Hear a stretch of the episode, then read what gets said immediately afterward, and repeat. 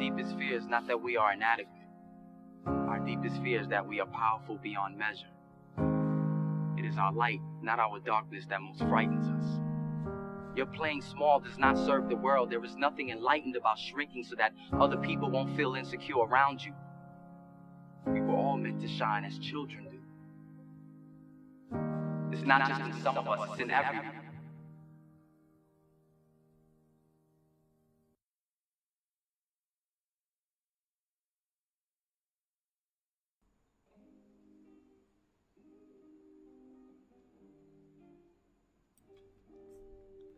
Muy buenas, sean bienvenidos a esta, la primera edición de podcast que estoy seguro que les va a encantar de la escuela a la U.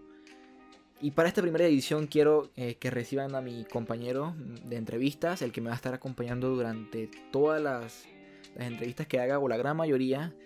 Quiero que reciban a mi compañero Giancarlos Castillo. Coquito, ¿cómo estás? ¿Cómo has estado? Bueno, bueno, muy bien, ¿y tú? Bien, chévere, feliz por poder empezar este podcast. Eh, llevábamos ya mucho tiempo con, con la preproducción, pero por fin ya estamos eh, eh, listos para poder empezarlo. Y me hace muy feliz más saber que vamos a tener de invitado a una compañera muy especial. Y esa compañera es Iliana Corea. Saludos, Iliana, ¿cómo estás? Hola, un saludo a los dos, gracias por esta invitación y también un saludo a todos y todas las que están escuchando este podcast de la escuela a la U, bueno, que van a experimentar esa entrada, ¿no? Magistral al sistema de educación superior. Exacto. Y bueno, antes de empezar este podcast quiero eh, mencionar una frase, una frase que escuché de ti casualmente, Iliana, y me la he quedado guardada, que dice que eh, en la universidad tú vas a vivir tus mejores días, pero también vas a vivir los peores, ¿no? Y este, ¿por qué lo cuento? Porque yo quiero que eh, tengan eso en mente antes de entrar o antes de siquiera empezar a escoger su carrera. Van a vivir días muy bonitos, muy alegres en la universidad, pero también van a vivir momentos muy difíciles. Van a tener problemas con profesores, con administrativos, con la matrícula y eh, va a ser difícil, ¿no? Pero para eso quiero que sepan y quiero adelantarles antes de que entren a la universidad que existen dos agrupaciones que están ahí para darles la mano cuando lo necesiten, para eh, que ustedes se desarrollen de la mejor manera posible en la universidad, ya sea en el aspecto físico, mental o, académico, ¿no? Y esas dos agrupaciones son eh, la Reforma Estudiantil, eh, una coalición de muchos líderes de, la Universidad de Panamá que tienen un mismo objetivo, ¿no? Y es llevar pues buenas cosas a la universidad, eh, de la cual pues todos somos parte, ¿no? Y también tenemos el grupo de pensamiento y acción transformadora. Es un grupo que tiene muchos años dentro de la universidad eh, y pues eh, está ahí para siempre dar la mano, para denunciar lo que no está bien, para llevar proyectos muy buenos adelante y me gustaría que se pasaran por las redes sociales, pero ahorita no. Vamos a empezar con la entrevista por el momento. Y bueno, vamos al cuero, Iliana, eh, como dice el buen panameño. Primero que eh, vamos a estar hablando de la carrera de finanzas. eh, se me había olvidado mencionarlo. Iliana no solamente estudia- eh, ha estudiado la, carrera de finanzas, sino que también la de economía y tiene un montón de maestrías que por ahí la pueden, si investigan más podrán saber. Pero en esta ocasión vamos a estar hablando de finanzas, ¿no? De la carrera de finanzas que se imparte en la Facultad de Economía. Y cuéntanos, Iliana, al estudiar esta carrera y egresar de ella, eh, ¿cuánto suele ganar un, financista? ¿Cuán- ¿Dónde suele laborar? ¿En un banco, en un ministerio? Eh, eh, ¿Y cuánto tiempo demora estudiar la carrera? Bueno, la carrera de la licenciatura en finanzas y banca tiene este nombre específico porque nosotros como estudiantes dentro del espacio vamos a tener un énfasis mayor en lo que son los manejos de las finanzas desprendidas como una rama de estudio de la economía como teoría general. Y vamos a tener, digamos, algún nivel de eh, proyección o conocimiento del manejo de la banca, del manejo del sistema bancario, del sistema financiero. Y si bien es cierto, los egresados y las egresadas de la licenciatura en Finanzas y Banca de la Universidad de Panamá son mayores en términos de los egresados de la licenciatura en Economía, tenemos nosotros la opción como egresados y egresadas de esa carrera de poder participar dentro del mercado laboral público y privado. En términos del público, de las dependencias estatales, Ministerio de Economía y Finanzas, el Mitradel, etcétera, etcétera. Todos estos ministerios que de alguna u otra forma desarrollen algún tipo de trabajo ligado al manejo financiero o al manejo eh, de la relación con la banca.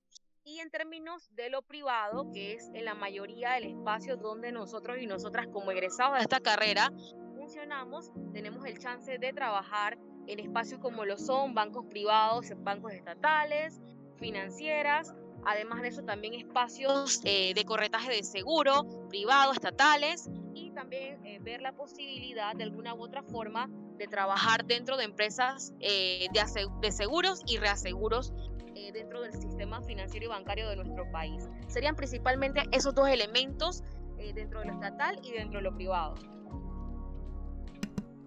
Excelente.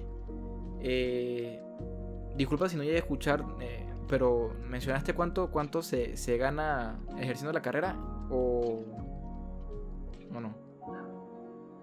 No, no te lo mencioné, pero lo puedo hacer ahorita. Un egresado o egresada de la licenciatura en finanzas y banca puede estar ganando alrededor de los 800 dólares a los 1100, 1200 dólares, dependiendo del espacio y el trabajo que se le vaya a encomendar. Vale, excelente. Vaya, muy interesante, señorita Corea. Diana, otra pregunta.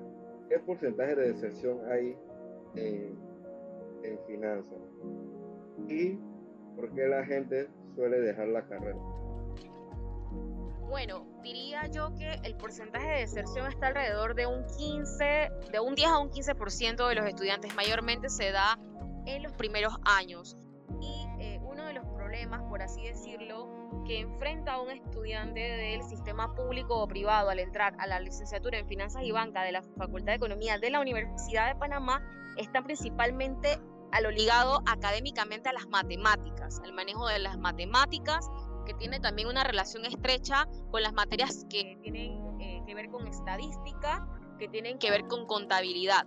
Pero yo diría que es más que nada una preparación o falta de preparación dentro de los sistemas públicos o privados de educación secundaria. Entonces, los chicos y las chicas al entrar a la universidad es un ritmo distinto, los profesores y las profesoras no se van a mostrar como un tanto exigentes de que tú entregues las tareas, entregues las asignaciones, sino que queda un parámetro mayor de libertad. Y muchos de los chicos y chicas tienden a relajarse en ese sentido, como que bueno, yo estoy acá, acá es más llevadero todo, tengo chance de entregarlo, me puedo echar fresco, puedo dar excusas, pero los profesores y profesoras muchas veces solamente están observantes de las situaciones en términos de la responsabilidad de los estudiantes. Entonces diría yo que uno de los pesos más fuertes de la deserción en la licenciatura en finanzas y bancas es eso, lo relacionado con la estadística, con la matemática, con la contabilidad.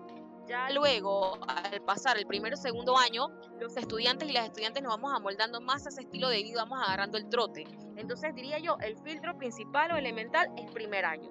Si tú logras pasar primer año y te encaminas hacia el segundo, lo demás, como decimos en buen panameño, es chicha.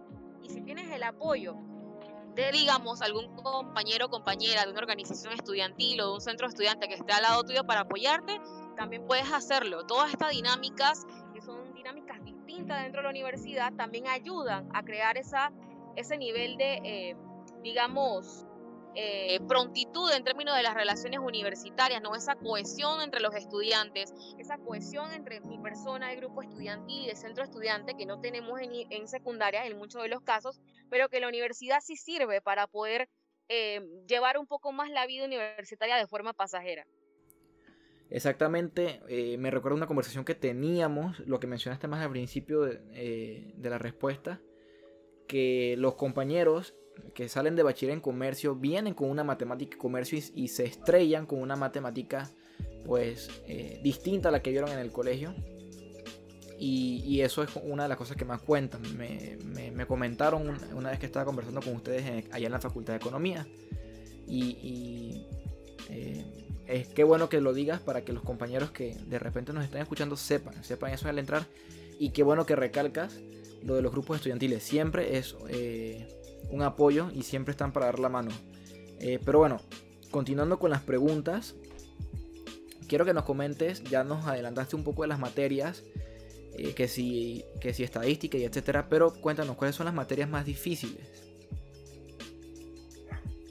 Bueno, en la licenciatura en finanzas y banca podríamos decir que las materias más difíciles son las matemáticas, eh, primero para la introducción de matemática a la economía, luego las matemáticas financieras que tienen que ver con los cálculos de la tasa de interés, eh, sobre los préstamos, las amortizaciones que es más ligadas a lo que es contabilidad, eh, también que estadística es un poco más difícil por lo ligado a las matemáticas y al análisis. Eh, también damos materias como lo son teorías económicas, que bueno, tienen relación con las microeconomía y las macroeconomía. O sea, la diferencia que tiene la licenciatura en finanzas y banca con el resto de las licenciaturas de finanzas y banca de las universidades privadas es precisamente que la formación va orientada en la línea de la economía como ciencia elemental. O sea, si ustedes se dan cuenta, tienen esa curiosidad y revisan planes de estudio de otras universidades, van a ver que, por ejemplo, no se dan microeconomía ni se dan macroeconomía. Y estas materias son fundamentales para poder entender el funcionamiento de los sistemas a los cuales nosotros vamos a trabajar, vamos a hacer mano, mano de obra. Entonces, microeconomía, macroeconomía, estadística, matemática, contabilidad, diría yo que son como las materias un poco más difíciles, eh, pero una vez superadas estas, las demás pueden estar un poco más cargadas de teoría, de lectura, de repaso, inclusive de apoyarse en términos de eh, ver videos en YouTube, de ver, eh, revisar, digamos, las, anotaciones, los apuntes que hacen los docentes en sus clases magistrales dentro de la clase. Pero, eh, como les comentaba, estas materias que mencioné al inicio son más que nada materias que requieren mucha práctica, de llegar a casa, sentarse, repasar los apuntes, hacer algún tipo de dinámicas eh, de prácticas con los libros eh, abiertos. Y más que nada esta cuestión depende de la disciplina, ¿no? No es si somos más inteligentes o menos inteligentes y no nos cabe la matemática por ninguna parte. Es tomar disciplina en el sentido de sentarnos, ponernos una hora como que si estuviésemos trabajando, abrir los libros, revisarlos y hacernos unas 5 o 6 practiquitas. Eh, ver videos en YouTube que puedan servir como tutorial, revisar la bibliografía recomendada por los docentes y con eso de alguna u otra forma podemos sacar adelante las materias. También la creación, por ejemplo, de grupos de apoyo puede ser interesante, de grupos de apoyo de tutoría. Y, y nada, o sea, elementalmente las materias relacionadas con las matemáticas y la micro-macro que va relacionada a teoría económica que también tiene su impacto matemático. Vale, eh, vamos a pasar a hablar de dinero, ¿no? Eh, porque pues es un aspecto fundamental a la hora de estudiar. Y quiero que nos hables de cuánto cuesta la carrera, pero no me hables de la matrícula. Eh, para los que no saben, la Universidad de Panamá ofrece una muy buena, una excelente calidad de educación a un costo muy bajo, la verdad. pero más allá de eso, Iliana, coméntanos, ¿cuánto puedes estar gastando que si en los libros, en el material de estudio, requieres algún implemento especial para desarrollar tu carrera, eh, debes invertir mucho de repente en investigaciones. Eh, en general, ¿cuánto se gasta en esta carrera? Bueno, fíjate que eh, un poco más orientado dentro del cálculo o estimación del costo de la carrera, que puede estar costando unos 2.100 dólares o unos 2.200 dólares. Desde el pago del día cero para inscribirte hasta el pago de la grabación. Es decir, o sea, son de cuatro años con las modificaciones de los planes de estudio, 2.100 dólares o 2.200 dólares es muy bajo.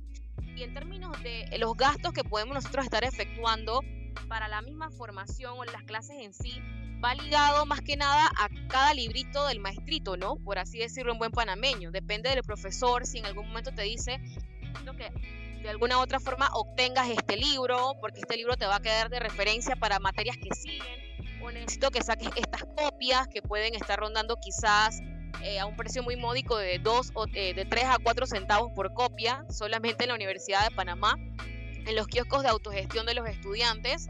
Y de alguna u otra forma este, puedes reparar eh, un poco más en gastos en lo que es una calculadora financiera que va orientada más al cálculo de los valores eh, presentes netos, de lo que es la tasa interna de retorno. Estas calculadoras están alrededor de unos 40, 50 dólares de una marca específica que, bueno, aquí metiendo el gol puede ser marca Casio y que algunos docentes en la licenciatura lo solicitan, ¿no?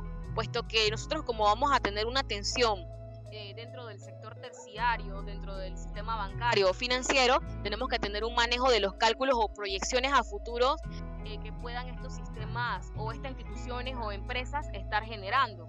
Así que, eh, digamos, escrito en el plan de estudio de 2.100 a 2.200 dólares en pago de matrícula, pagos de laboratorios, pago de grabación, etcétera, etcétera. Y afuera puede ser que un semestre alguien te solicite un libro que cueste unos 30, eh, unos 20 o 30 dólares, eh, los gastos en copia que puedes incurrir y cuestiones como esta. La verdad es que la licenciatura en finanzas y banca no es exigente más allá de cumplir con, eh, digamos, los pagos de la matrícula y en algún momento tener que acceder a alguna tarea que sea en grupo y tengas que poner una parte para que la tarea resulte o que realizar un mural, cuestiones como estas, ¿no? No es, eh, la verdad es que es muy oneroso, no es oneroso el poder cursar esta licenciatura. Aquí es muy interesante lo que acabas de decir, Liana Corea. Liana, ¿dónde más puedo estudiar esta carrera banca? Ya nos dijiste que, que, sería más o menos la carrera en la Universidad de Panamá como 2000, eh, comparado con otras facultades que son más, ¿cómo decirlo?, un poquito más caras. Eh, diga, dime dónde más podemos estudiar esta carrera. Bueno, la licenciatura en finanzas y banca, eh, por así decirlo, es una de las más comunes en las universidades privadas. Sin embargo, ustedes eh, dirán que una cuestión en términos de hablarlo, ¿no? Eh, muchas de ellas hablan de licenciatura en banca y finanzas. En la universidad decimos licenciatura en finanzas y banca, por lo que comencé eh, iniciando este podcast, que era esencialmente la formación dirigida a las finanzas como una rama de la economía con un énfasis en la banca. En otras universidades están más orientados a la banca y no al desarrollo de la finanza. Por eso le hablaba de la diferencia de que algunos planes de estudio en universidades privadas no tengan dentro de su contemplación que se dé microeconomía o macroeconomía. Entonces, ustedes podrán encontrar esta carrera en la mayoría de las universidades privadas. Embargo, el pensum académico es lo relevante, es lo importante y es lo que va a variar. Y es lo que tú, estudiante de secundaria que estás animado para entrar a la Universidad de Panamá a estudiar la carrera en finanzas y banca, tienes que revisar. Revisar el pensum académico, revisar el plan de estudio y ver y hacer comparaciones con cuál de estos pensum académicos yo creo que estoy más orientado. Si quiero estar en una carrera que va a generar algún nivel de criticidad frente a lo que es un sistema bancario, un sistema financiero, con algún nivel eh, de atención o de entendimiento de lo que es la economía. Es decir, la economía es la ciencia social. La finanza se desprende de esa ciencia social. Y en la licenciatura en finanzas y bancos eso queda claramente establecido. En otras, en otras universidades privadas no queda de esa forma, sino que es una atención más, por así decirlo, ligera o aérea del sector terciario, de la banca, del sector financiero. Pero no hay un énfasis a entender cómo se mueven las cosas, por qué pasan las cosas, qué papel juega la finanza dentro de la economía de un país, etcétera, etcétera. En más de un país como Panamá, que el sector terciario es el que mayor aporte hace al Producto Interno Bruto. Entonces, en ese sentido, diría yo que ustedes sean críticos. La carrera se da en prácticamente todas las universidades estatales que en las universidades eh, eh, privadas. Sin embargo, hay que revisar los planes de estudios, hay que, recibir los hay que revisar los contenidos académicos, porque eso es lo que va a dictar la diferencia y es lo que va a dictar la diferencia de lo que tú vas a aprender, de lo que tú vas a recibir y de lo que tú vas a transformar dentro de tu mente cuando esa información sea recibida.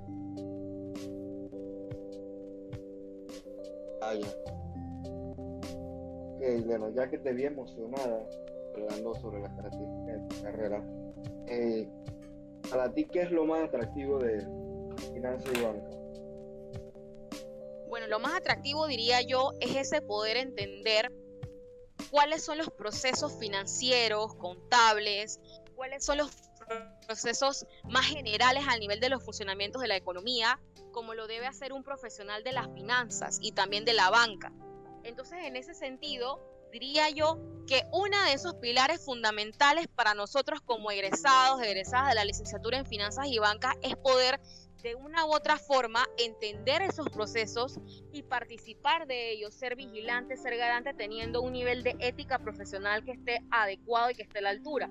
La oportunidad que tenemos, por ejemplo, de trabajar de alguna u otra forma dentro de la banca, dentro de lo que es el sistema financiero, bolsas de valores, dentro de lo que es el manejo de los brokers o corredores de seguro, reaseguro, es una oportunidad interesante para revisar ese profundo sistema financiero y bancario que nuestro país se rige y se, eh, digamos, erige, ¿no? Como esa gran, eh, digamos, panacea para la resolución de ciertos problemas. Pero sí hay que verlo de una forma crítica. El hecho de que, por ejemplo, yo sea egresada de esta carrera no debe limitarme a mí para yo tener fuertes críticas a lo que se entiende del Estado panameño como el sector terciario.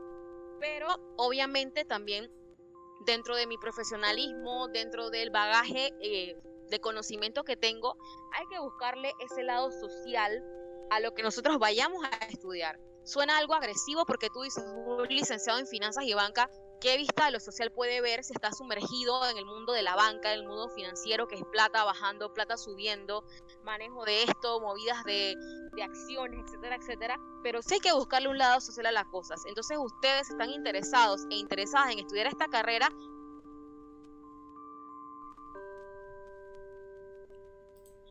como estudiantes universitarios, universitarias que van para una carrera eh, en una universidad pública, pueden de alguna y otra forma impactar a esas poblaciones que no tienen acceso a la educación, eh, lastimosamente. Entonces hay que buscarle ese lado social a la cuestión, hay que buscarle ese lado humano, hay que buscar ese lado positivo de cara a impactar poblaciones que no están en las mismas situaciones que nosotros, que dentro de todo tenemos ciertos privilegios, ¿no?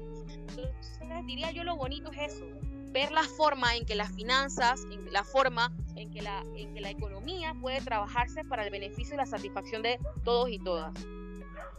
Emiliana, ¿en qué turno puedo estudiar la carrera Finanza y Banca? Y también quiero que me responda esta pregunta. Horario de trabajo de un, de un financista. Bueno, en la Universidad de Panamá, en la Facultad de Economía, tienes disposición de estudiar la carrera en los tres turnos dentro de los periodos académicos. El turno diurno, que es de 7 de la mañana a 12 mediodía, el turno vespertino, que es de 12 mediodía a 5 6 de la tarde, y el turno nocturno, que es alrededor de las 6 de la tarde a eso de las 9 10 de la noche.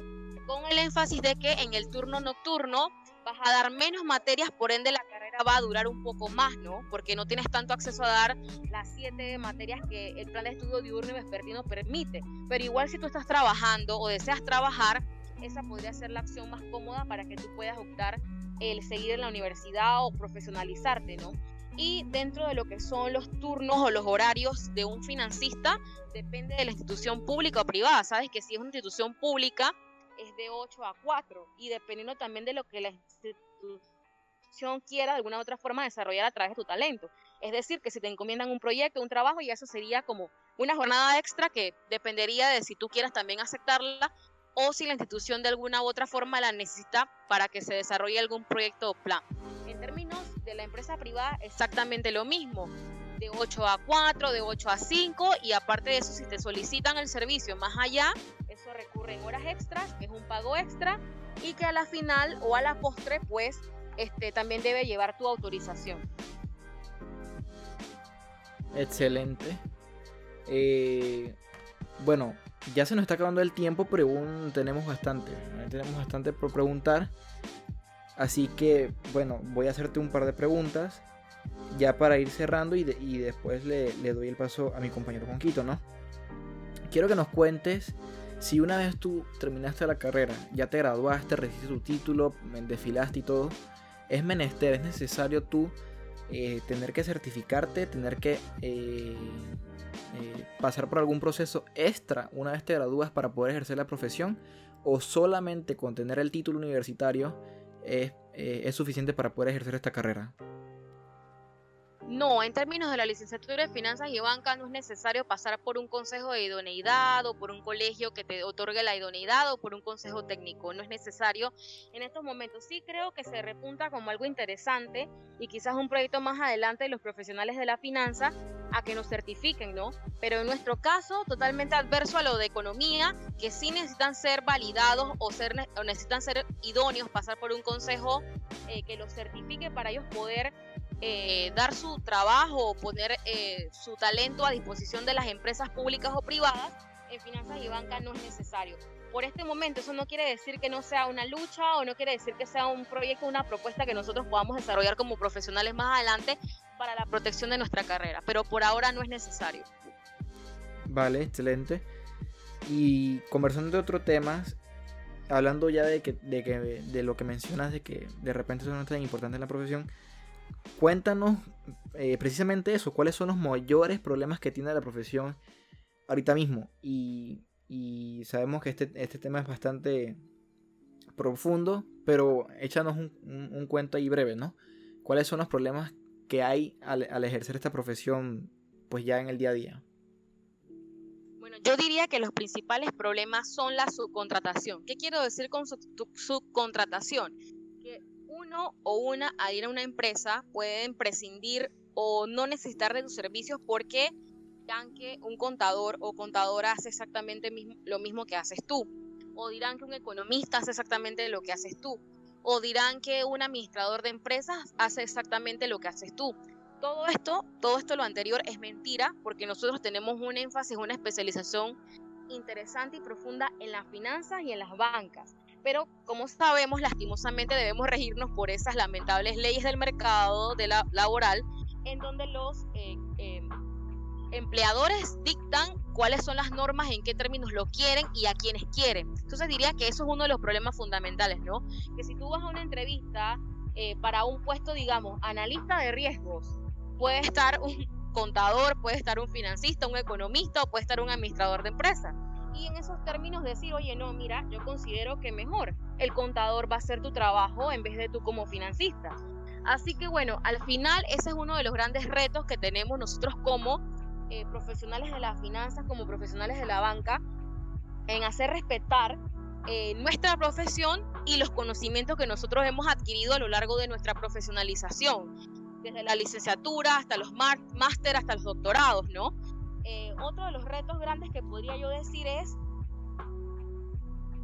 el tema del pago, el tema de los salarios, que no hay una ley eh, contraria a los economistas que diga, los financistas tienen que empezar ganando 900 dólares, 800 dólares, eso no existe para nosotros y nosotras. Entonces en este sentido quedamos a dispensas de lo que el empleador quiera pagarte y que pueda decirte, bueno, si no lo aceptas tú, lo va a aceptar el contador, lo va a aceptar el administrador de empresas, porque para ellos es todo igual, cosa que ni teóricamente ni semánticamente lo es, ¿no? Pero que obviamente va a quedar a dispensas de ellos.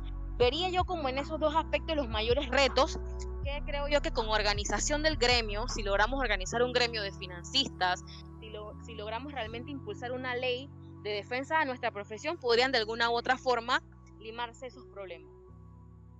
Sí, interesante. Me recuerda mucho a otra conversación que teníamos allá mismo en economía en la facultad, en la que me comentaban ustedes que, que eso mismo que mencionas tú, que no hay una ley tal cual eh, diga eh, cuánto debe ganar mínimo un, financista. Esa ley sí la tienen los, por ejemplo, los, los archivólogos, pues. Y por si no sabían, sí, eh, la carrera de archivología existe, se da en la facultad de Humanidades. Humanidades en la Universidad de Panamá, al igual que existe también una carrera como bibliotecología, que es así, están, eh, tienen esa regulación, ¿no? Y me, recuerda mucho a esa conversación, ¿no? Eh, pero bueno, continuando ya para hacer mis últimas dos preguntas, quiero que eh, le cuentes a los muchachos si un financista ya una vez graduado puede ser independiente, cosa que no tenga que depender de ningún trabajo, eh, y él pueda de, repente desarrollarse como, como financista independiente o si de repente es complicado y muy difícil también que me cuentes eh, y yo sé que voy a ser muy pesimista lo menos atractivo de la carrera que es lo menos atractivo de la carrera una vez ya ejerces como tal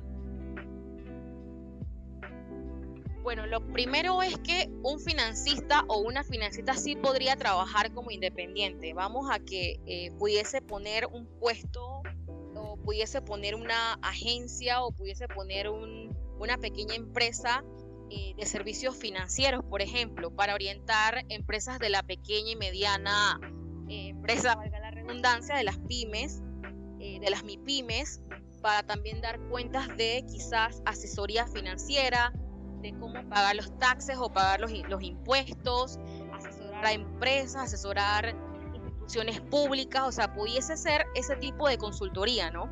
Aunque va a costar, va a costar bastante, puesto que esto como que ya está un poco eh, ligado a lo que son estas, estos bufetes de abogados, la mayoría de los bufetes de abogados tienen como esa dualidad, ¿no? Ofrecen servicios eh, de protección legal o de representación legal y a la vez también hacen estos trabajos de los taxes, de los impuestos, de algún tipo de asesoramiento.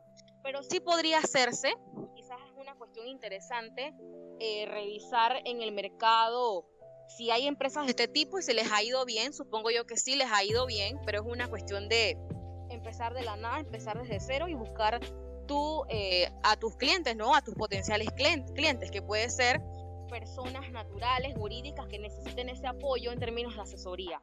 Y lo poco atractivo que diría la carrera es esa contradicción que hay hasta la fecha con las comparaciones entre contabilidad, entre administración de empresas, entre economía, ¿no? Diría yo que eso sería lo poco menos atractivo. Eh, para hablar así y ser bien como objetiva, ¿no? Porque diría yo como, como licenciada en Finanzas y Banca la Universidad de Panamá, que yo en lo personal encontraría otras contradicciones, pero ya van como más desde lo personal, desde la función que nosotros podemos realizar en términos sociales, pero ya eso es una cuestión personal. Lo que diría yo es que en términos de la praxis, en términos de la práctica, en términos, en términos de entrar al mercado laboral, son esas dualidades que hay por falta de una ley eh, de protección a la carrera que de alguna u otra forma mezcla las finanzas con la administración de empresas, mezcla con la economía, se mezcla con la contabilidad. Puntualmente diría que eso. Vaya, muy interesante. Diana, última pregunta.